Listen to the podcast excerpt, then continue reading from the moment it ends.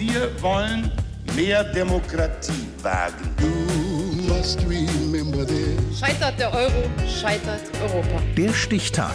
Die Chronik der ARD. 1. Juli 1982. Heute, vor 40 Jahren, veröffentlichten Grandmaster Flash and the Furious Five den Song The Message.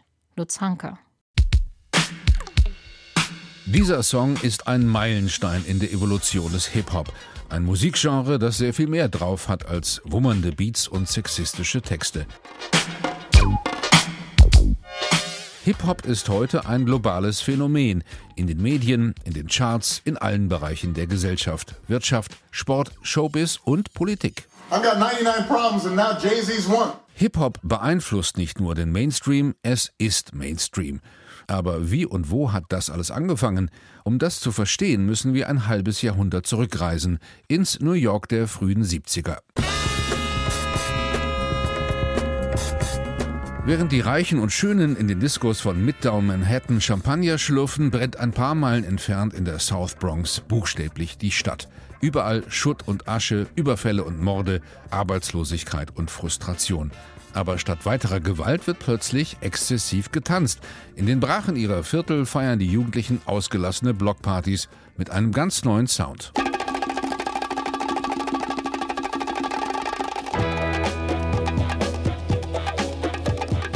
Denn die örtlichen DJs legen nicht einfach nur die bekannten Hits aus dem Radio auf, sondern mischen auf ihren Plattenspielern verlängerte Schlagzeugpassagen und Basslinien von alten Soulscheiben zu einer schweißtreibenden Mixtur aus sogenannten Breakbeats. Und um die Tanzwut der Breakdancer weiter anzuheizen, machen Männer am Mikrofon merkwürdige Ansagen. The rocks are dropping, the champagne is flowing, the freaks will be going hotel, motel, you don't tell, we don't tell.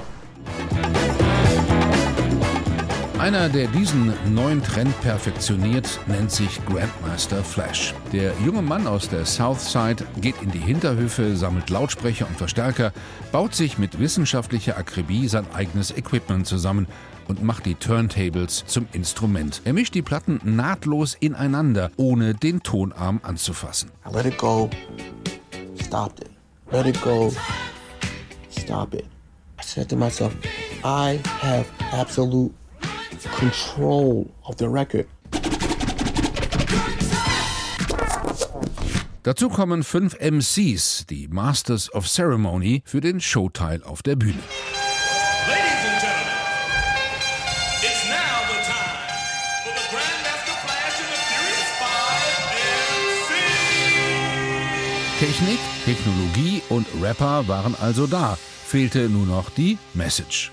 Broken glass everywhere. People pissing on the stage, you know they just don't care. I can't take the smell, can't take the noise. Got no money to move out, I guess I got no choice. MC Melly Mel erzählt vom Leben am Existenzminimum in den Ghettos. Authentisch, ehrlich und visionär. Und er braucht dafür kein einziges Schimpfwort.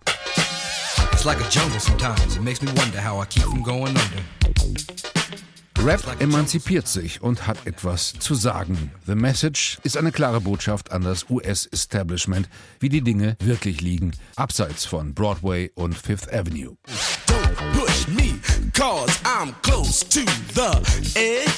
Ohne diesen Song hätte es die Hip-Hop-Szene, wie wir sie heute kennen, vielleicht nie gegeben. Später sagte Grandmaster Flash, ich wollte nur die guten, aber zu kurz geratenen Teile auf meinen Platten verlängern. Es braucht halt nicht immer einen Masterplan, um ein Stück Musikgeschichte zu schreiben. Das schafften Grandmaster Flash und seine Furious Five mit der Veröffentlichung von The Message, heute vor 40 Jahren. Der Stichtag. Die Chronik von ARD und Deutschlandfunk Kultur.